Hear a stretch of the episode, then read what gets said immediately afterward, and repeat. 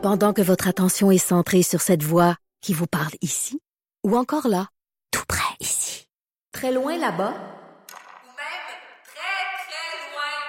Celle de Desjardins Entreprises est centrée sur plus de 400 000 entreprises partout autour de vous. Depuis plus de 120 ans, nos équipes dédiées accompagnent les entrepreneurs d'ici à chaque étape pour qu'ils puissent rester centrés sur ce qui compte, la croissance de leur entreprise. Dit. Pour la prochaine heure, laissez faire le biberon, laissez faire le lavage. Elle analyse la vraie vie pour le vrai monde.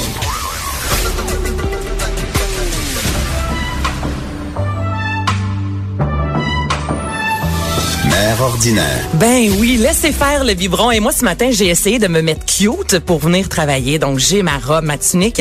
Et euh, j'ai deux filles en studio avec moi. Bonjour Mélanie, bonjour Karen. Allô? Ben, je vous montre, j'ai plein de lait sur moi. Je sais pas si vous pouvez voir. Tellement! J'avais pas marqué tantôt, mais là. Hey, hein? Fait que euh, laissez faire le biberon, certain, il est tout sur ma robe. C'est comme ça que ça part, mère ordinaire. Anaïs Gertin-Lacroix, en remplacement de Bianca Lompré. Comment euh, ça s'est passé ce matin, vous rendre au boulot, à l'école, amener, amener les enfants à la garderie, l'enfer? Hey, moi, j'ai négocié avec mon chum. C'est lui qui est allé porter l'enfant à la garderie, puis moi, je suis allée déjeuner avec ma chum Karen. Mon Dieu, qu'est-ce que tu y as fait? Ben, ben, bon, pff, voilà. On va garder ça secret. Ce n'est pas le sujet. Non, j'ai rien fait, c'est sa job. Ah, ben Il est là. papa. Ouais, c'est ça. C'est ça que c'est aussi, il contribue. J'ai rien fait. Mais c'était l'enfer. Honnêtement, là, c'est le genre de matin. Moi, je vous avoue qu'à la fin du mois, je m'en vais en République dominicaine avec euh, mon chum, l'enfant. Puis là, ce matin, je me disais, il me semble que je partirais, tu sais, je me ferais pas prier pour aller prendre euh, l'avion. Puis tu sais, qu'est-ce qu'on fait en République ou n'importe où? On passe du temps avec la famille? Ben, moi, je mets mon bas de bikini sur la tête, là, mais c'est toi, là. Ouais. Je cours tout nu dans les buffets. C'est ça que je fais. C'est ça? que je fais. OK, mais c'est ça. Non, On- non, mais- Non, mais on part, on mange, on boit, on fait l'amour parce que moi j'ai eu une gastro pendant les deux semaines du temps des fêtes, donc on va se reprendre. Alors tout ça euh, à la fin du mois, mais là, on est au. Québec, il fait fret, puis on en profite. Ben euh, oui, puis t'as du ta robe. ben, c'est ça, hein. Écoutez, ben c'est ça. Une mère ordinaire, c'est ça.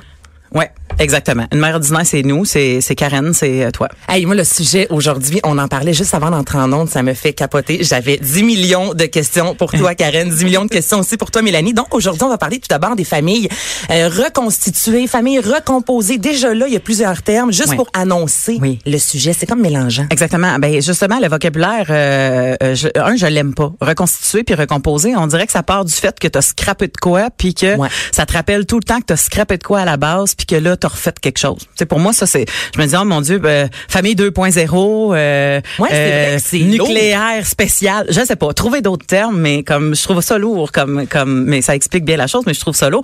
Et euh, euh, y a-tu juste moi qui trouve que belle-mère, beau-père, c'est mélangeant quand les enfants deviennent à l'âge d'avoir des blondes? Ben, c'est parce qu'on y a comme deux belles-mères, il y a comme deux beaux-pères Ben, versus ça. la belle-sœur, la demi-sœur. Là, c'est clair. Comme moi, en ce moment, je suis euh, officiellement la belle-mère d'un pubère de 16 ans. je l'ai rencontré quand il était prépubère à 11 ans. Il a mué et tout euh, en ma présence. C'était merveilleux. Euh, mais là, il est pubère euh, full pin.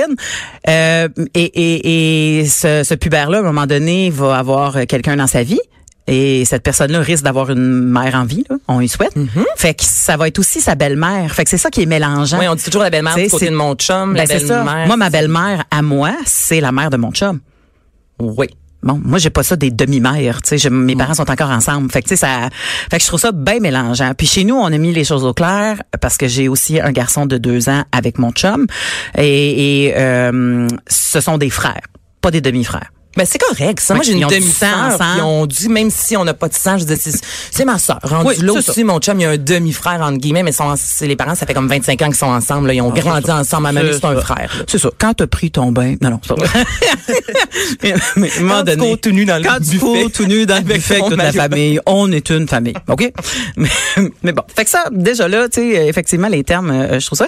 Mais euh, j'en statistique parce que Ouais. le sujet est intéressant parce qu'on est plusieurs. On, on est rendu à peu près euh, 133 000 familles au Québec à être des familles qui sont considérées recomposées. OK. Euh, il y a plusieurs sortes de recomposés. Il y a des familles recomposées simples, c'est-à-dire moi au début euh, et encore moi en fait, euh, je me suis greffée à une famille.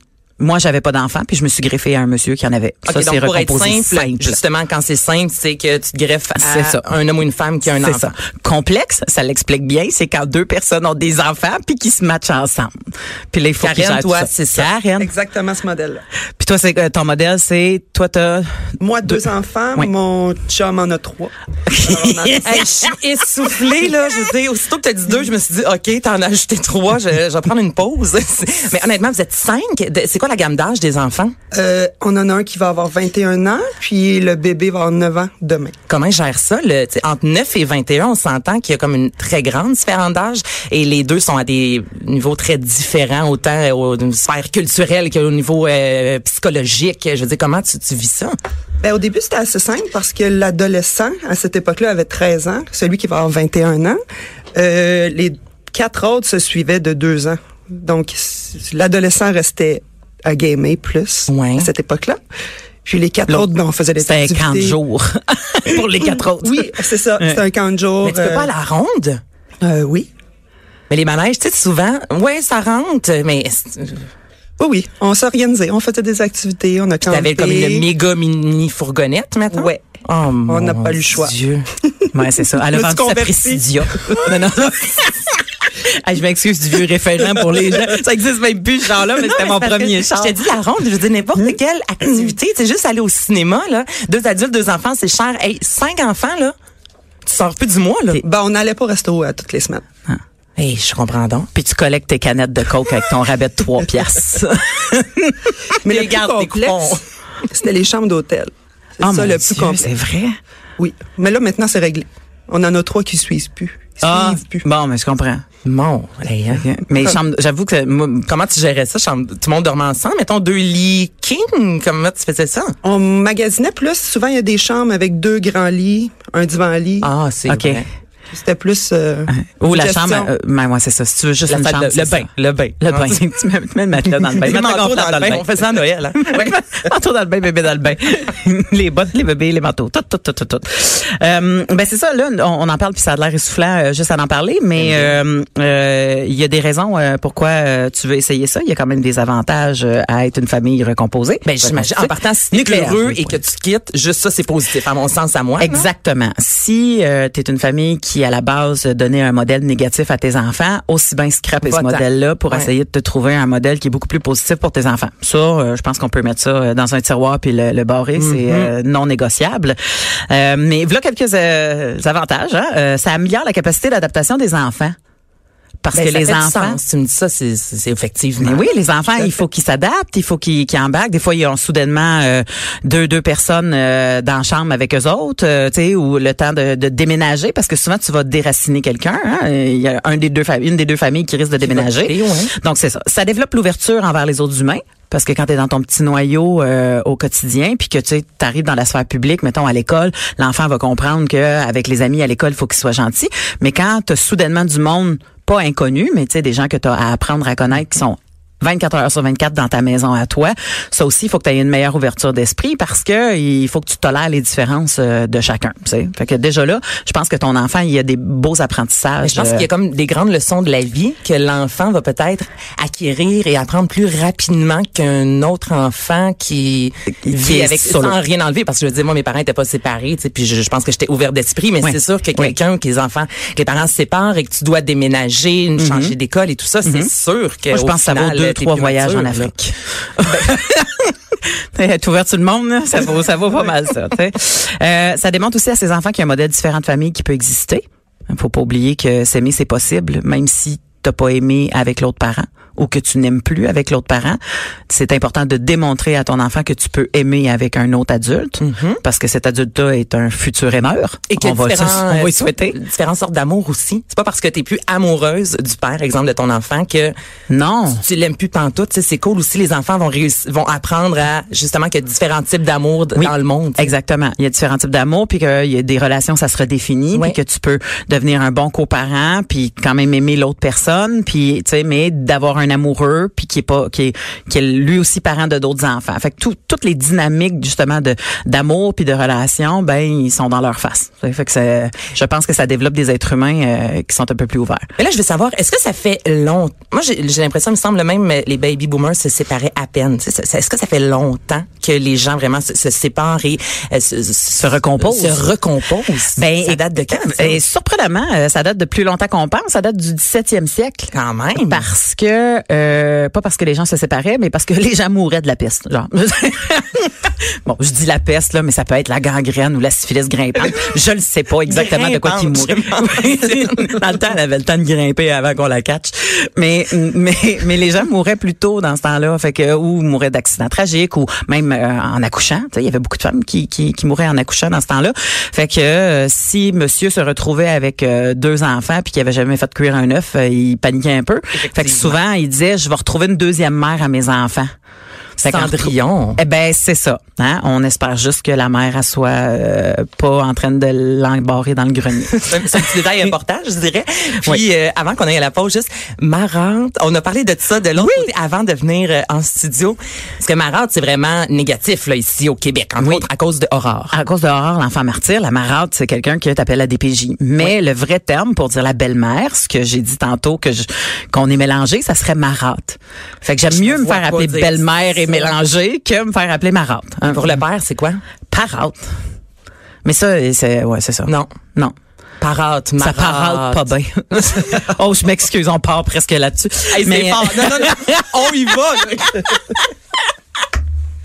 OK, euh, c'est parfait. Alors, euh, répète-moi ça, ta joke, c'était quoi t'as dit? J'ai dit euh, Je suis désolée, mais ça bien. MélanieCouture.com pour avoir des détails de spectacle. Facebook.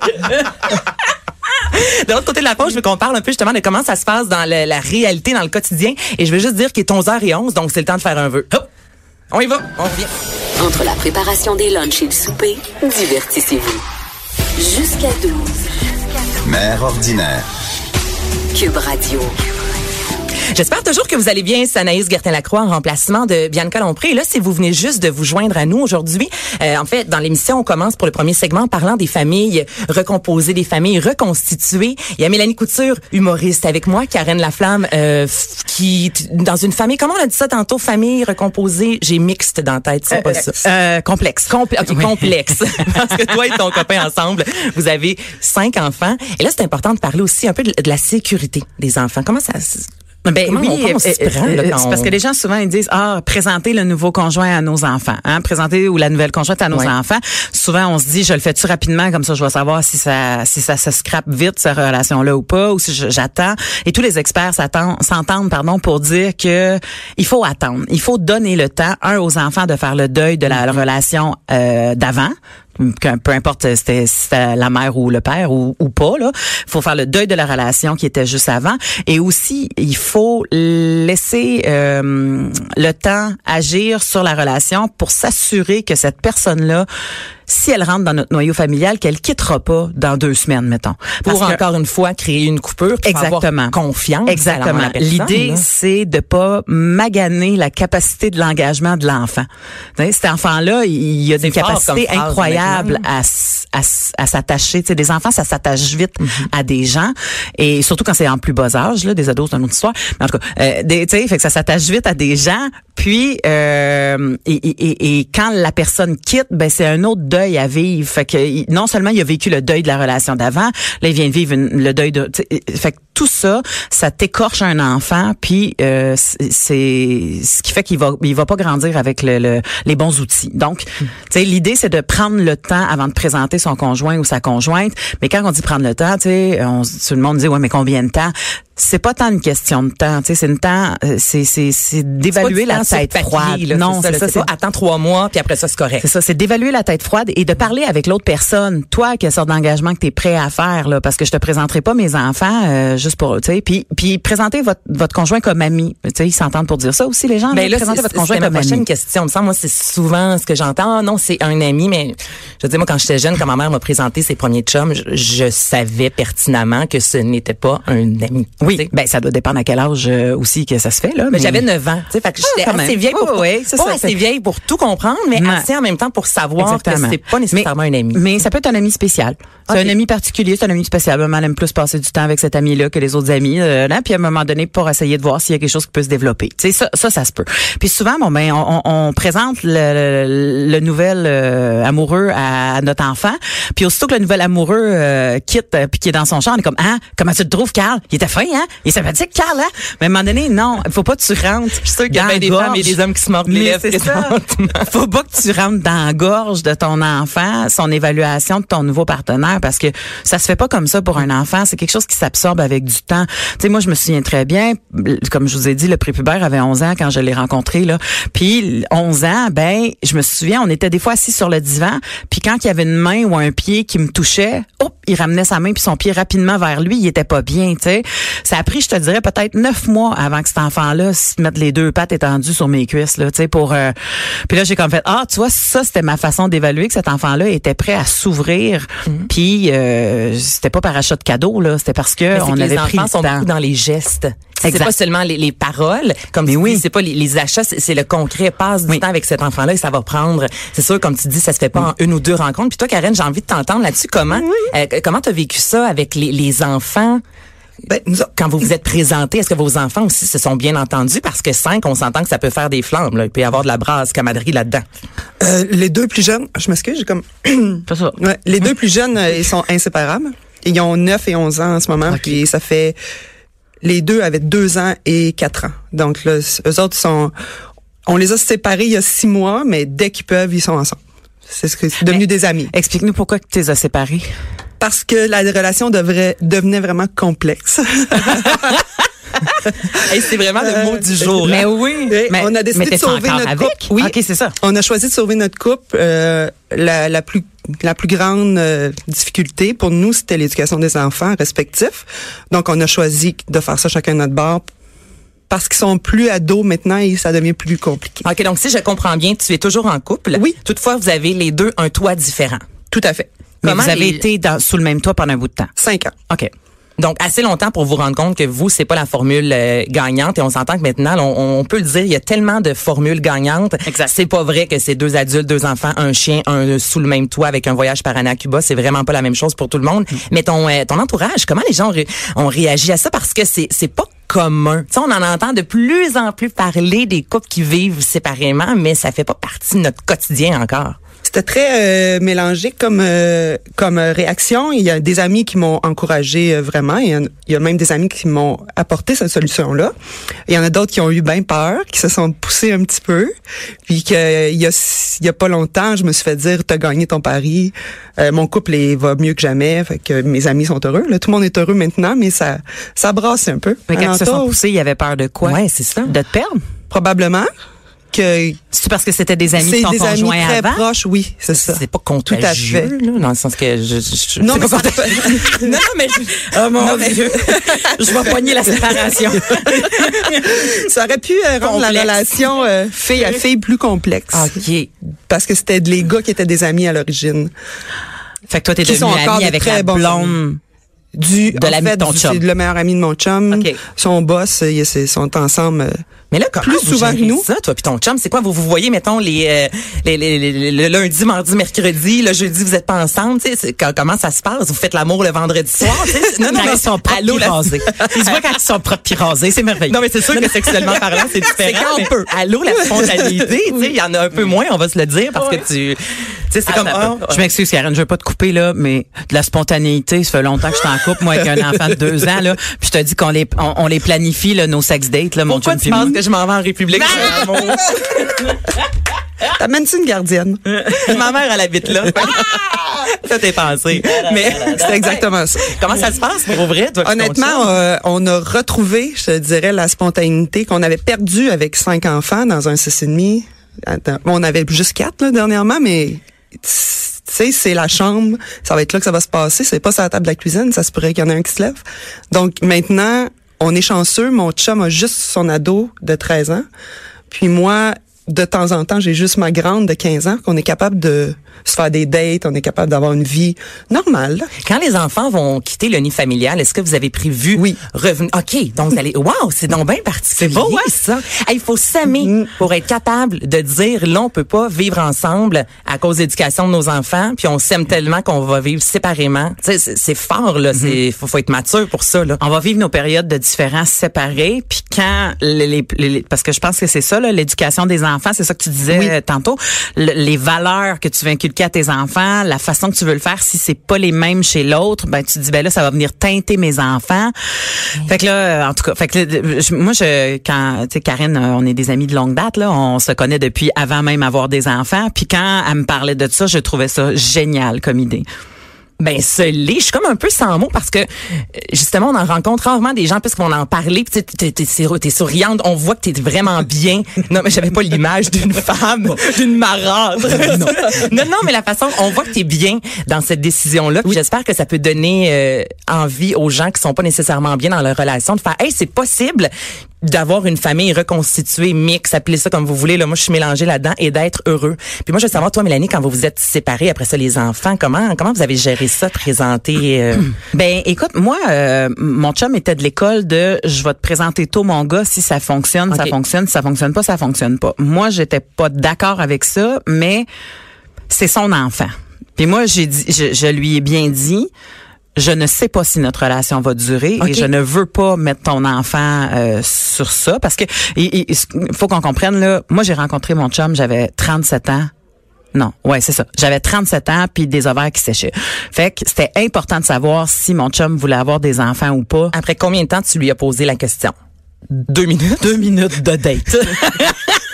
Ah non, mais penses-tu que je vais... Non, non, j'ai pas, t'as pas de table. Ben non, non, t'as raison. Puis t'es pas une folle là qui court après du sperme là. Tu veux juste savoir si cette personne-là a l'envie de, tu sais, d'agrandir sa famille ou pas. Ben oui, Je ne demande pas de perdre euh, trois ans de ma vie pour que dans trois ans, tu me dises, ben non. moi, finalement, Ben, j'en veux pas. C'est ça. Fait que j'avais pas besoin qu'ils me disent oui, j'en veux avec toi demain. J'avais besoin qu'ils me disent peu importe la fille qui, en- qui arrive dans ma vie, si elle en veut, je ne suis pas fermée à l'idée. J'ai une ouverture. C'est ça, j'ai une ouverture pour ça. Et ton ouverture, ben il faut falloir qu'elle se calme et qu'elle se décide dans 6 7 mois. Tu sais, tu comprends? Parce que j'aurais pas beaucoup de temps à perdre. Puis en 6 7 mois, on est rendu à 40 ans et plus là, on commence à être des vraies personnes, tu sais. On se monte plus juste sur notre nouveau jour, euh, on Mais non, on- reste vrai vite. C'est mois tu sais, aussi, la grossesse, fait qu'on s'entend. ben c'est ça. Fait que j'ai accouché à 40 ans. C'est ça que c'est passé.